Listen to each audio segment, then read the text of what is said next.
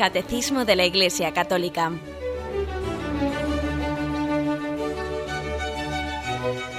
Un programa dirigido por Monseñor José Ignacio Munilla, Obispo de San Sebastián.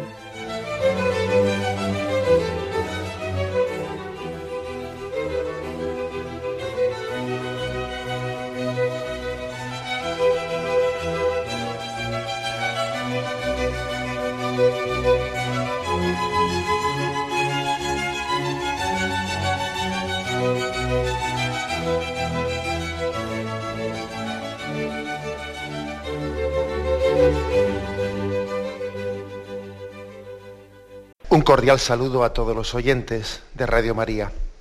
Un día más, con la gracia del Señor, proseguimos el comentario del Catecismo de nuestra Madre la Iglesia. Nos habíamos quedado en el punto 1380, dentro de la explicación del sacramento de la Eucaristía. Estamos en la segunda parte, ¿eh? en la segunda parte del Catecismo. La primera sabéis que es referida al credo, a, a los misterios de la fe recogidos en el credo.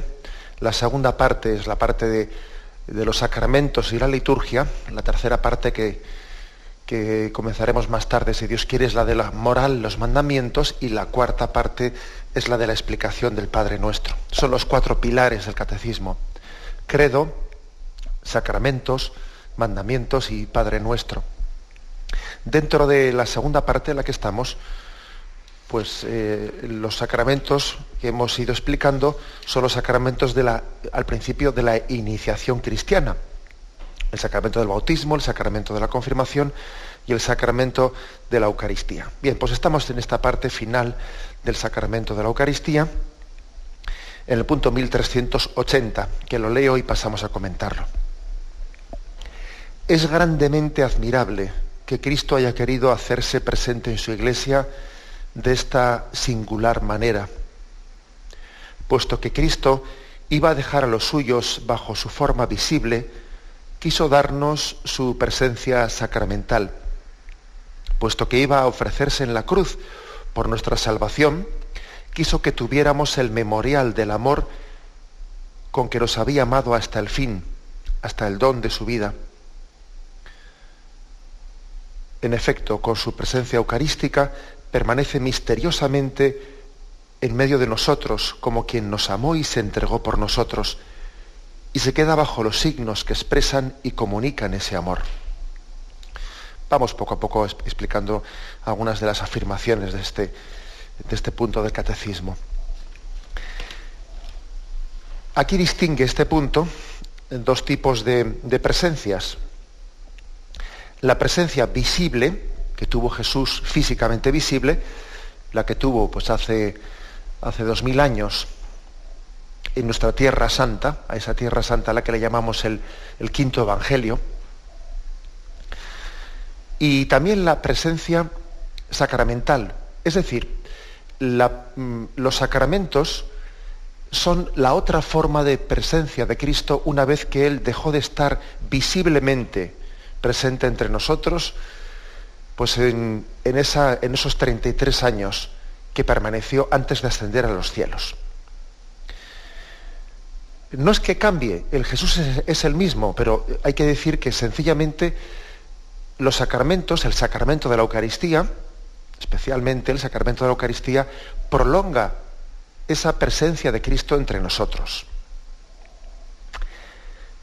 Resuena en, en la memoria de la Iglesia las palabras que dijo Jesús en el momento que ascendía a los cielos. Yo estaré con vosotros todos los días hasta el fin del mundo.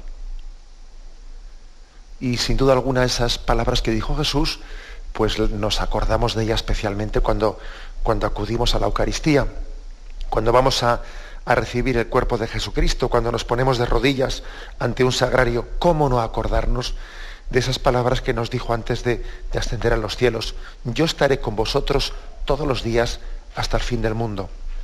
La Eucaristía es el cumplimiento de, esa promesa. No os dejaré solos. El Espíritu Santo vendrá sobre vosotros, sí, claro. Y ese Espíritu Santo es el que, con su poder, realiza el milagro de la presencia eucarística. Una de las formas principales que tiene el Espíritu Santo de llevar a cumplimiento ese no os dejaré solos es la Eucaristía. Es la Eucaristía. Hay, otro, otro recordatorio más que nos trae, nos trae a colación este punto del catecismo. Eh, es el de Juan, capítulo 13, versículo 1, esas palabras que dice Jesús introduciendo la, la última cena. Antes de la fiesta de la Pascua, sabiendo Jesús que había llegado su hora de pasar de este mundo al Padre, habiendo amado a los suyos que estaban en el mundo, los amó hasta el extremo. Es decir, la, Eucaristía es presentada por, es introducida por el Evangelio de San Juan como una especie de sello solemne con el que Jesús, sabiendo que ha llegado la hora de pasar de este mundo al Padre, Jesús quiere dejar un sello, quiere dejar un testamento. Además, fijaros qué introducción tan solemne, ¿no? Hace San Juan, sabiendo que había llegado al mundo, habiendo amado a los suyos, los amó hasta el extremo. Pues sí, en la Eucaristía es también presentada pues como un sello, sello de amor. Con ella Jesús quiere dejarnos el testamento de, como resumido en, en una sola palabra, en un solo signo, resumido todo lo que eh, él había dicho y hecho a lo largo de su vida. La Eucaristía pues quiere concentrar la presencia de Cristo entre nosotros y al mismo tiempo todo su mensaje, el mensaje de amor. Esto es lo que este punto del catecismo nos, nos insiste. Se añade ahí un aspecto. En efecto, dice, en su presencia eucarística permanece misteriosamente entre nosotros, como quien nos amó y se entregó por nosotros. Gálatas 2.20 dice, y no vivo yo, sino que es Cristo quien vive en mí. La vida, la viva, perdón, la vida que vivo al presente en la carne, la vivo en la fe del Hijo de Dios que me amó y se entregó a, sí mismo por mí. Por lo tanto, la Eucaristía realiza, eh, realiza el milagro de, de darnos la vida de Cristo, entregado en amor por nosotros, y nos posibilita que Él, que Él viva en nosotros. Que nos alimentemos de Cristo, que su, vida sea la nuestra, hasta el punto de que uno puede llegar a decir con San Pablo, que ya no vivo yo, que es Cristo quien vive en mí. Verdaderamente podemos mm, tener el gozo de ser también eh, portadores suyos como sagrarios vivientes, sagrarios de Cristo vivientes ante el mundo. ¿no? Creo que es, es una, una prolongación hermosísima ¿no? de, la, de esa encarnación de Jesucristo. Cristo prolonga su encarnación en la Eucaristía. Y nosotros, convulgando y siendo inhabitados eh, por Cristo y por, y por la Santísima Trinidad, al comulgar, pues prolongamos también la encarnación, porque nos hacemos portadores de ese Cristo viviente que habita en nosotros. La Eucaristía prolonga la presencia de Cristo. Nos dejaré nunca solos y nosotros comulgando prolongamos esa presencia de Cristo más allá del sagrario, allá por donde vamos, siendo sagrarios vivientes de la presencia del mundo de, Cristo entre nosotros. En resumen, de, este punto primero, sobre todo, eh, creo que hay que destacar el hecho de que la presencia visible, visible de Cristo, a través de su humanidad, ahora se prolonga en la presencia sacramental. Pero es la misma persona, no son dos personas distintas. ¿eh? No son dos personas distintas. Nosotros a veces pues, pensamos que envidiamos o podemos envidiar a los que vieron a Jesús o le tocaron. No, no envidiemos, porque mientras que estamos envidiando el no haber estado allí, el no haber podido como Tomás tocar y palpar, fijémonos que estamos teniendo contacto con la, con la misma persona, con la, persona de Jesucristo. No está Cristo menos presente con nosotros que, pudo estarlo con, con los apóstoles en aquel momento. Es más, la presencia que tiene Cristo en este momento entre nosotros todavía es más intensa, todavía es más activa, porque ha sido difundido el Espíritu Santo en plenitud, cosa que cuando estaba él entre los apóstoles, pues no lo había sido. Y Cristo está plenamente glorificado ahora, con lo cual todavía su, su humanidad pues todavía está más activa, como siendo la efusora del, del Espíritu Santo. O sea que lejos de envidiar nosotros a los apóstoles que conocieron a Jesús y pudieron verle y tocarle, creo que son ellos los que, nos, los que, los que podrían habernos envidiado a nosotros. Tampoco nos envidian ahora porque están con Él en el cielo, ¿no?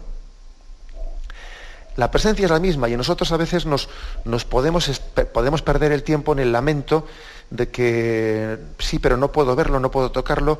No, no perdamos, no perdamos el tiempo ¿no? y no dispersemos fuerzas en, esa presencia invisible, sino, sino de hecho gocemos ¿no? y saquemos todo el fruto que tenemos que sacar de que es el mismo Cristo que invisiblemente pero sacramentalmente presente, pues está, con nosotros y nos, acompaña. Aquí se, prolonga eh, este punto del catecismo con un texto eh, magisterial de, de, Juan Pablo II, un texto de, de su carta La Cena del Señor. Y dice ese texto, la Iglesia y el mundo tienen una gran necesidad del culto eucarístico. Jesús nos espera en este sacramento del amor. No escatimemos tiempo para ir a, a encontrarlo en la adoración, en la contemplación llena de fe y abierta a reparar las faltas graves y delitos del mundo. No cese nunca nuestra adoración. Dice aquí Juan Pablo II que el mundo tiene una gran necesidad del culto eucarístico. Tenemos necesidad de adorar a Cristo en la Eucaristía. ¿Cómo interpretamos esta palabra? ¿no? Tenemos necesidad de ello. Pues yo creo que esta palabra hay que entenderla porque cuando uno, cuando uno se arrodilla ante quien debe de arrodillarse ante Jesucristo, lo primero es que ya solamente por haciendo eso recibe un gran don, que es el don de dejar de arrodillarse ante quien no debiera de haberse arrodillado. El don del, culto eucarístico es que el hombre se centra en quien es verdaderamente su Señor. Y uno comprende que solamente ante Cristo debemos de doblar nuestra rodilla, solamente a Él debemos de adorarle. El hombre se empequeñece cuando se arrodilla ante lo que no es Dios. Y sin embargo el hombre se engrandece cuando se arrodilla ante Dios. Algunos se piensan que no se arrodillan ante nadie y eso no es verdad. El que dice, no, yo no me arrodillo ante nadie, mentira, te estás arrodillando. Te estás arrodillando ante muchos falsos dioses que tienes en tu vida inconscientemente, pero los tienes, vamos. ¿eh? Ante una ideología, eh, ante tu propia soberbia, ante tu placer, tu comodidad, el dios dinero, tu egoísmo, muchísimas cosas, ¿no? Tu prestigio, cada uno tiene. Es decir, ¿por qué dice aquí Juan Pablo II que el mundo tiene una gran necesidad de culto eucarístico? Pues en primer lugar porque tenemos necesidad de saber cuál es el fin, cuál es el norte de nuestra vida, ante quién me tengo que arrodillar. A Dios al Señor tu Dios adorarás y, solo a Él darás culto. Pues claro, el hombre tiene necesidad de saber eso. El hombre se empequeñece cuando se arrodilla ante quien no es Dios. Y el hombre se engrandece cuando se arrodilla ante Dios. Nunca es tan grande el hombre como cuando se pone de rodillas ante su Creador. Nunca es tan grande el hombre. Y nunca es tan pequeño el hombre como cuando se arrodilla ante las criaturas. Pasa en esto pues que, la adoración al hombre le, ordena, le da sentido en su vida. Permitidme un ejemplo que algunas veces yo he utilizado y creo que puede servir, ¿no?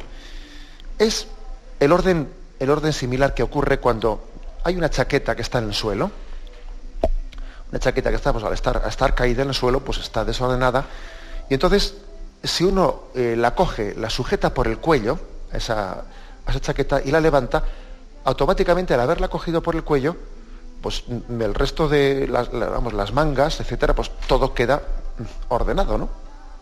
Sin embargo, si uno ha cogido la chaqueta por una manga, pues todo está mm, desordenado en su orden. ¿eh? Así nos ocurre a nosotros cuando nos presentamos, ordenamos nuestra vida poniendo primero, poniendo en la pirámide en la cumbre de la pirámide de nuestra vida la adoración a Dios. Y sabemos que ese es el valor último. Automáticamente todo el resto de las cosas quedan, quedan ordenadas en función de ese fin. Pero cuando no es el culto a Dios, eh, lo primero en nuestra vida es como cuando agarramos la chaqueta por una manga, eh, todo el resto queda desordenado. Eh, el hombre, el hombre deja de, de, tener su, su, equilibrio interior y su orden interior cuando ha quitado a Dios de la cumbre de sus valores. Por eso la adoración, la adoración es un, es un bien que Dios nos hace a nosotros. No le hacemos nosotros ningún favor a Dios adorándole, sino que es Él el que nos da el don, el don de, de encontrar un sentido en la existencia, un sentido en el que todo se integra, todo es vuestro, vosotros de Cristo y Cristo es de Dios. La adoración es un acto por el que todo el resto de las cosas queda integradas en una finalidad. Ese texto de San Pablo creo que especialmente se cumple cuando el hombre se pone de rodillas a adorar a Dios. Dice el texto, todo es vuestro. Vosotros sois de Cristo y Cristo y Cristo es de Dios Padre. Es decir, la adoración lo que hace es ordenar todos nuestros actos, sentimientos, bienes materiales, etcétera, ordenarlos todos hacia el fin último de dar gloria a Dios. El hombre ha sido creado para dar gloria a Dios.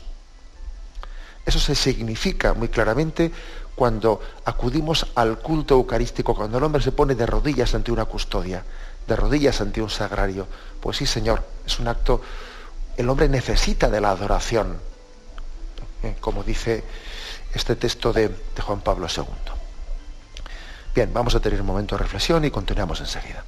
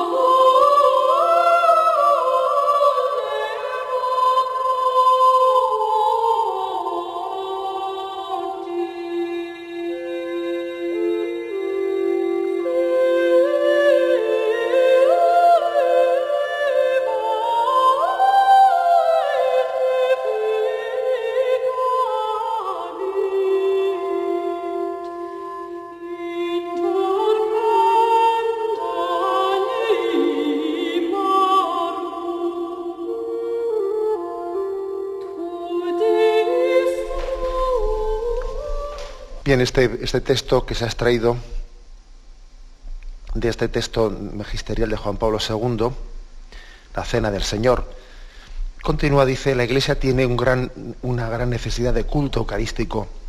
Jesús nos espera en este sacramento del amor. Jesús nos espera, lo cual es una, es una llamada de atención de que no soy yo el que le busco, es que Él me busca a mí antes de que yo le busque a Él. Jesús nos espera. Nosotros a veces vemos y juzgamos nuestra espiritualidad desde un punto de vista excesivamente subjetivo. ¿eh? La espiritualidad la entendemos como un, eh, bueno, yo necesito, eh, necesito de Dios un poco para plenificarme, etcétera. Pero un momento, ¿no? no veamos la espiritualidad únicamente desde nuestro punto de vista subjetivo, ¿no? Como una especie de necesidad de Dios para la autorrealización del hombre. Bueno, vamos a ver. veámoslo también desde el punto de vista contrario. Jesús me está buscando. El maestro está ahí fuera y te llama.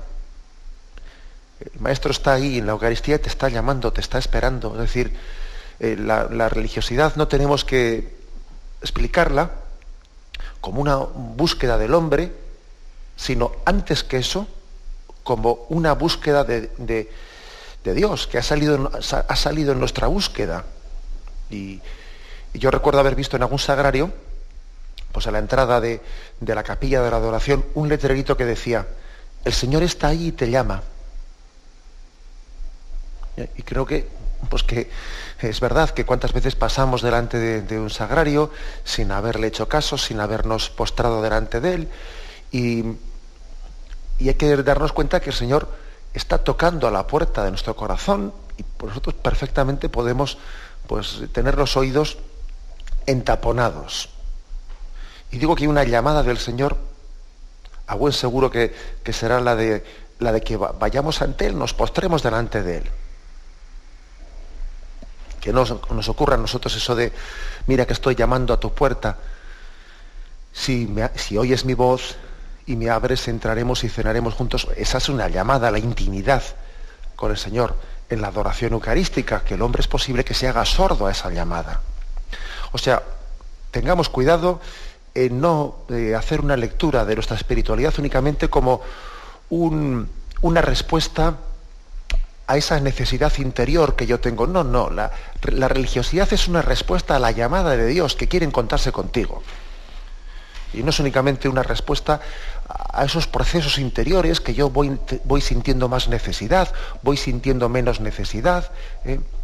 Me llama, no me llama, es que yo acudo a la Eucaristía cuando me llama, cuando, cuando siento necesidad. Verdaderamente, esa es una frase que, que yo he escuchado mucho. Es que yo voy a, yo voy a, la, misa cuando siento necesidad. Dios que me retiro a hacer oración cuando siento una necesidad. Y te dicen eso como contraponiéndolo a hacer las cosas eh, meramente por obligación. Bueno, pues vamos a ver, ni por obligación ni por subjetivismo tuyo, sino porque Cristo te está buscando. ¿Mm? se, opone, equivocadamente se opone el una religiosidad hecha meramente pues, por, por un cumplimiento perceptual a, una religiosidad meramente hecha pues, por, por subjetivismo. ¿no? no, yo es que voy, yo rezo cuando, cuando me sale a mí, no cuando. No, no meramente por rutina. No, pues ni una cosa ni otra. Yo rezo porque el Señor me está hablando y, y es de mala educación no contestarle. Pues por eso rezo, claro de educación hacer como, vamos, ponerme tapones en los oídos y, hacer como si no estuviese dirigiéndose a mí. O sea que es que ni una cosa ni otra. Ni decir que yo, mi, mi, relación con Dios es meramente por un cumplimiento perceptual rutinario, ni caer en el extremo, en el extremo opuesto de pensar que por lo tanto mi relación con Dios es pues, fruto un poco de mi subjetividad, según mis sentimientos, según mi apetece, según mi sensibilidad, que no que mi relación con Dios responde a una llamada, que es que el Señor está presente y toca la puerta. Es que no le, oí, no le oyes. Pues es que claro, hay que desentaponarse los oídos, ¿no?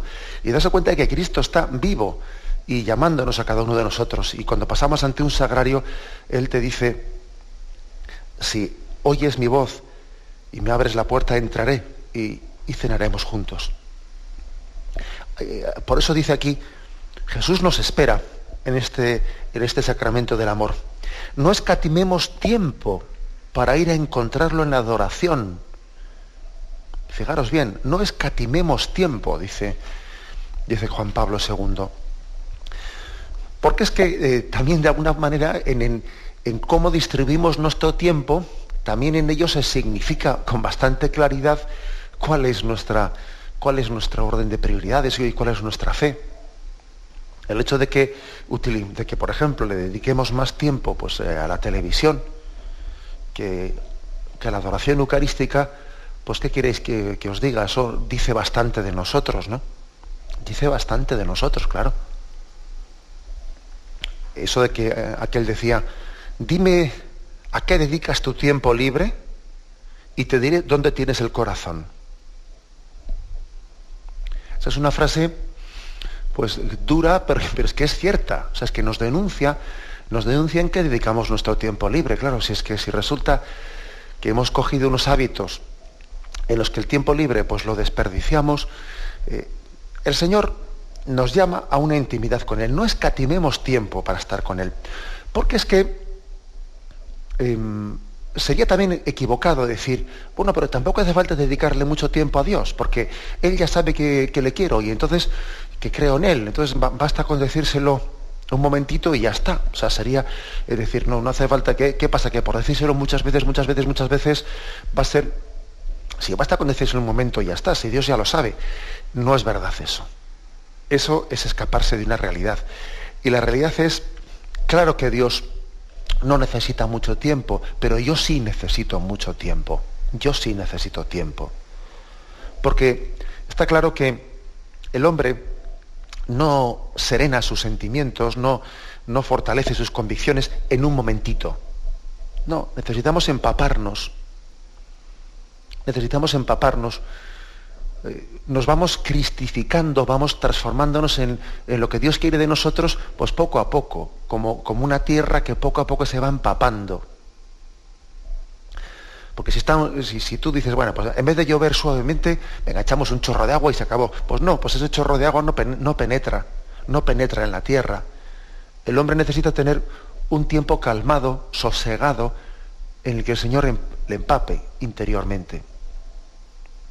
Es como, decía, decía pues, a un conocido mío que, que hay que ponerse delante del sagrario como por osmosis, ¿no? Dejándose empapar, tomando baños de sagrario. Baños de sagrario, como que toma baños de sol. Aquí la gente ahora se está poniendo de moda el ir a no sé qué sitio a tomar rayos UVA para ponerse moreno. Y la gente se pone delante de una máquina y va a ponerse moreno, ¿no? Porque viene una boda, viene no sé qué, y vamos a ir allí a que nos dé, a que nos pongan moreno. Tú fíjate bien. ¿eh? Bueno, no, sería más normal, ¿no? Que, que nos pusiésemos delante de, de un sagrario para, dorar no ya nuestra piel, sino nuestros sentimientos, nuestros afectos, nuestras convicciones. Necesitamos tiempo delante del sagrario. Necesitamos tiempo.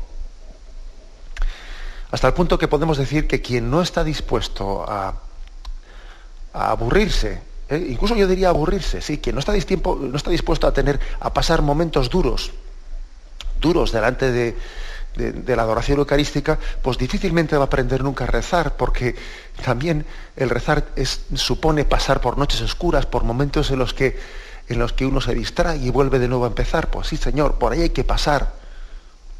No podemos, por lo tanto, escudarnos en razonamientos como esos de, bueno, pues si, si, ante Dios basta con que se lo digas un momento, si no hay que estar allí.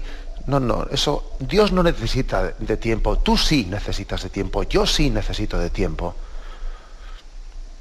porque necesitamos ser empapados. El hombre no pasa de la potencia al acto instantáneamente. Pues no, Señor, necesita, necesita tiempo de, serenamiento, tiempo también de, en el que pueda ir eh, desprendiéndose de lo que tiene que desprenderse para, para irse purificando. Fijaros, San Juan de la Cruz pone un ejemplo hermoso. Y él dice que somos como, como un tronco húmedo que es echado al fuego, ese tronco húmedo que es echado al fuego no comienza a arder inmediatamente, porque antes de empezar a arder, pues como está húmedo, no tiene capacidad de, unirse a la llama. Primeramente tiene que echar toda esa humedad que tiene. Y cuando echamos un tronco húmedo al fuego, lo primero que hace es echar espumarajos, ¿no? Toda esa savia, toda esa humedad empieza a salir fuera, incluso empieza ahí a, pegar chasquidos, y cuando haya ido saliendo, poco a poco, ¿no? cuando ha ido saliendo toda esa humedad y el tronco se ha ido secando, y entonces y más tarde ya comienza el tronco a convertirse en brasa. ¿Mm? Pero, pero no podía inmediatamente arder. Necesitaba primeramente, pues algo así nos pasa a nosotros en la, en la adoración. Tenemos que dejar que ante Jesucristo primero salga toda la porquería que tiene que salir y poco a poco que uno se vaya templando, ¿no? Y entonces comienza a adorar en profundidad. Eh, es decir, necesitamos tiempo ante la, ante la Eucaristía. Y cuando alguien dice, es que no tengo tiempo, pues mira, pues, pues tienes que ser sincero, porque si no tienes tiempo ante Dios, que es el dueño y el Señor del tiempo, que es el que ha creado el tiempo para ti, el que, el que ha creado el tiempo para ti, pues tú verás, tú me dirás, ¿eh? si, si, tu vida está bien planteada, eh, pues tú mismo haz una, una evaluación de tu vida. Si no tienes tiempo para el Señor del tiempo, pues tú me dirás, dime en qué dedicas, a qué dedicas tu tiempo libre y te diré dónde está tu corazón. Por eso aquí Juan Pablo II dice, ¿no? Y lo dice con, con esta libertad propia de los santos, no escatimemos tiempo para ir a encontrarlo en la adoración, en la contemplación llena de fe y abierta a reparar las faltas graves y delitos del mundo. aquí también el Señor, eh, mejor dicho, Juan Pablo II, une la adoración con la reparación. Necesitamos también reparar ante la Eucaristía en los pecados personales y los pecados del mundo. Porque el misterio que se descubre en la Eucaristía es que el amor no es amado. Uno cuando se pone ante la Eucaristía se da cuenta también el sufrimiento del corazón de Cristo y aquí este corazón que tanto ha amado al mundo y que a cambio no ha recibido sino desprecios. Y necesita amar por, por, los momentos en mi vida que no le he amado. Señor, quiero decirte lo que durante mucho tiempo no te he dicho. Y quiero también amarte por mis hermanos que no te aman. Y quiero decir, y sí, Señor, yo creo que el alma eucarística siente necesidad de esto siente necesidad de expresar, de decirlo. Que el Señor ya lo sabe, sí, sí, el Señor ya lo sabe, pero yo, yo necesito decírselo. Quiero decirte que te quiero y durante mucho tiempo pues, pues he, estado, he estado a por uvas, ¿no? como se dice popularmente, o sea, que he estado en babia. Y he estado con mi corazón pues, puesto en tonterías y en naderías cuando resulta que lo único importante, el sentido de esta vida es amarte y responder al amor que me tienes, ¿no? y eh, mi vida es mi vida no es fruto de una casualidad, sino que es fruto del amor de Dios que pensó en mí y me creó. Pues el sentido de mi existencia es devolver ese amor, ¿no? Es responder a un proyecto de amor por el que fui creado. Bueno, pues eh, durante mucho tiempo en mi vida pues he estado ajeno a esto y, dándole la espalda. Y entonces hacer adoración eucarística es también reparar esa falta de sensibilidad hacia el amor de Dios que he tenido yo y que tiene muchos hermanos míos, de los cuales también me siento corresponsable.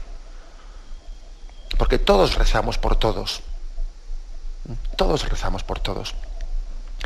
Y fijaros que dice este texto de Juan Pablo II, no cese nunca nuestra adoración. Parece que está haciendo una referencia a una adoración perpetua.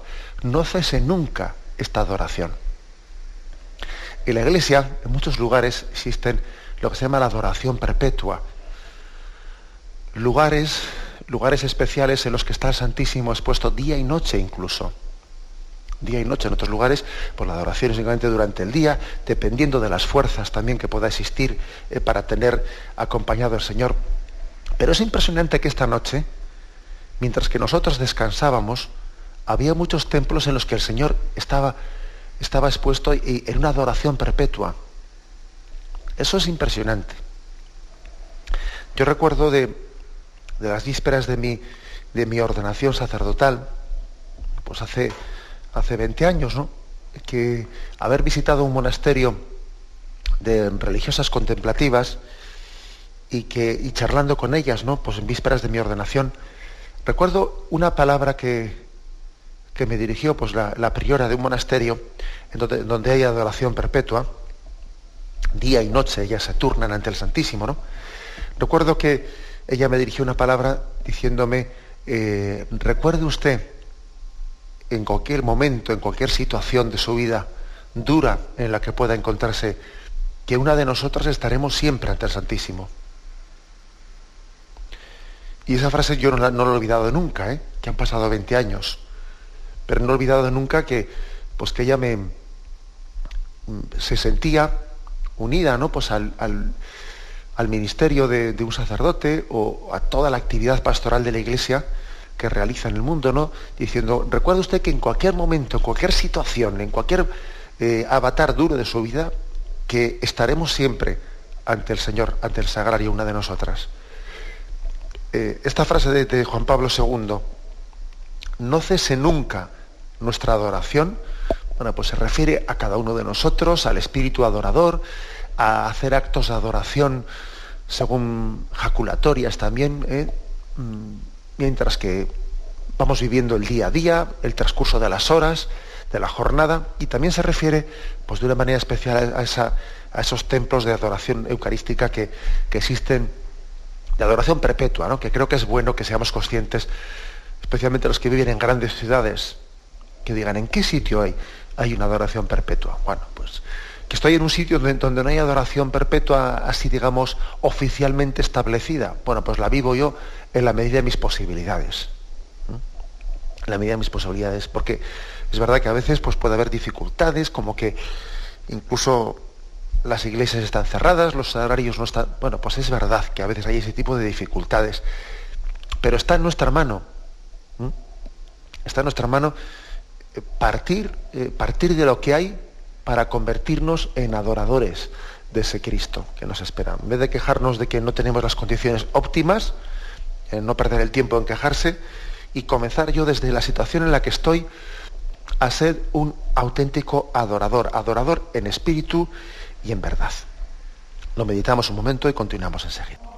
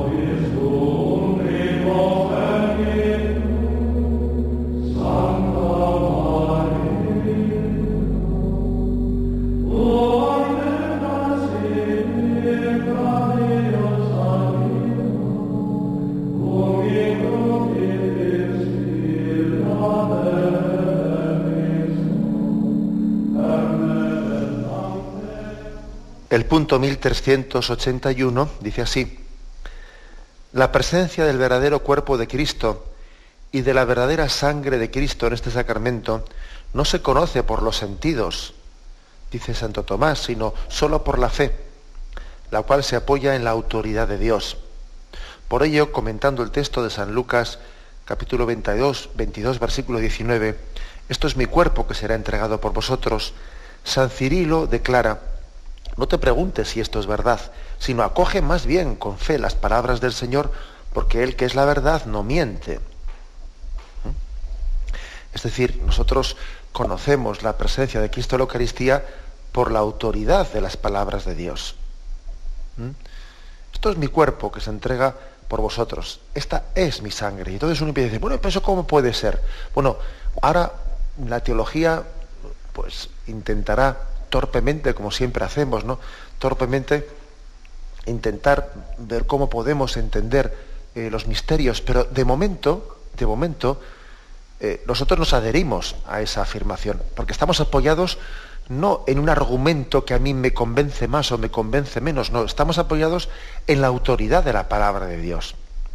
Yo creo en, en la presencia de Cristo en la Eucaristía no porque haya habido un teólogo que me lo haya explicado mejor o me haya explicado peor, no, creo por la autoridad de la palabra de Dios. Y ahora una vez que creo, vamos a ver pues, pues, pues qué explicación me da, me, da pues, un teólogo para ayudarme a creer. Pero ojo, mi fe es previa, la teología, según una, definición eh, pues muy, muy extendida en la tradición de la Iglesia, la teología es la fe que busca entender. ¿Mm? Fe que busca entender. Pero primero ha habido fe. Si un teólogo no es un creyente, entonces no es un teólogo. ¿Eh? Entonces es un ideólogo, es otra cosa, es otra cosa, pero no, es un. El teólogo es el, el creyente que busca entender. Pero primero cree. ¿eh? antes de haber entendido. Cree porque se apoya en su fe en la autoridad de la palabra de Dios. Y la palabra de Dios nos dice claramente esto es mi cuerpo, esta es mi sangre. Santo Tomás de Aquino dice, pues cómo nosotros no podemos conocer a la presencia de Cristo por, los sentidos, ¿no? Se oculta a nuestros sentidos.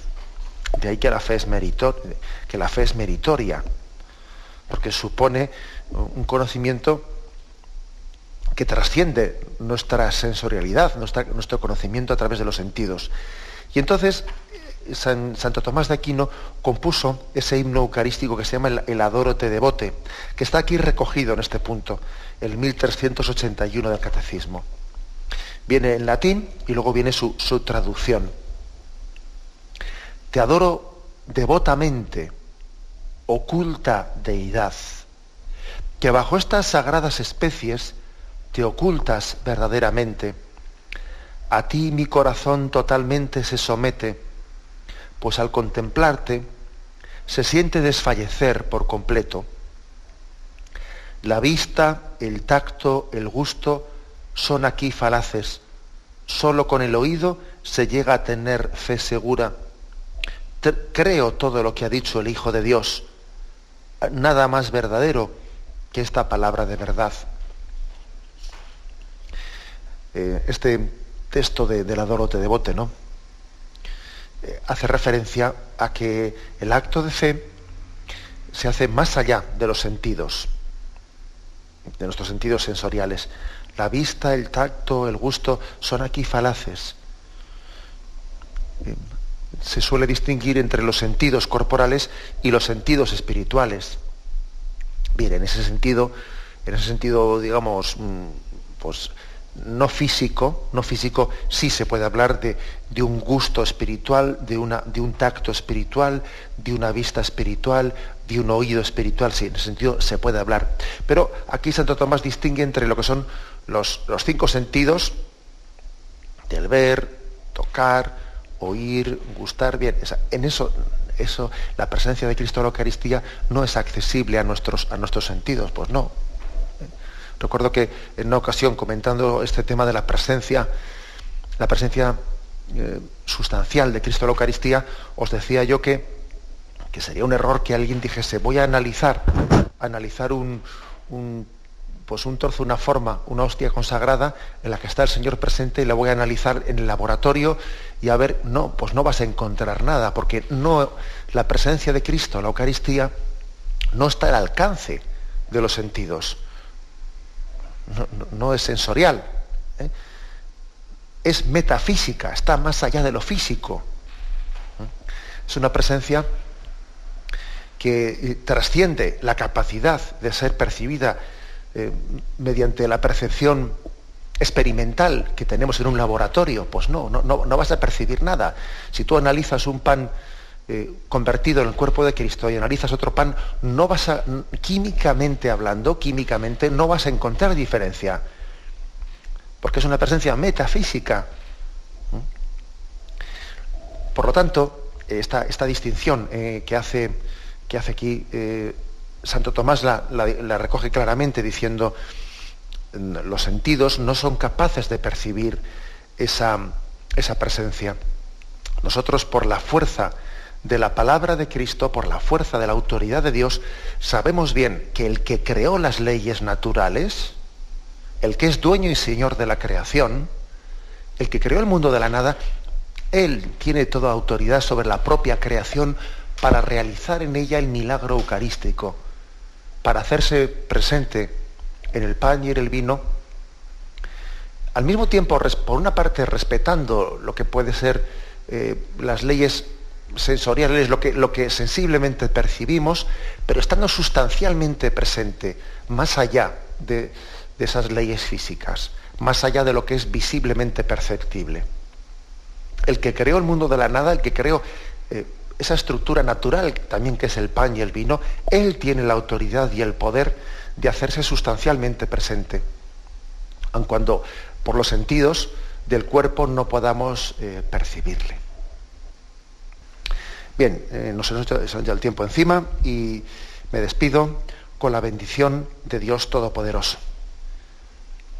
Padre, Hijo y Espíritu Santo, descienda sobre vosotros. Alabado sea Jesucristo.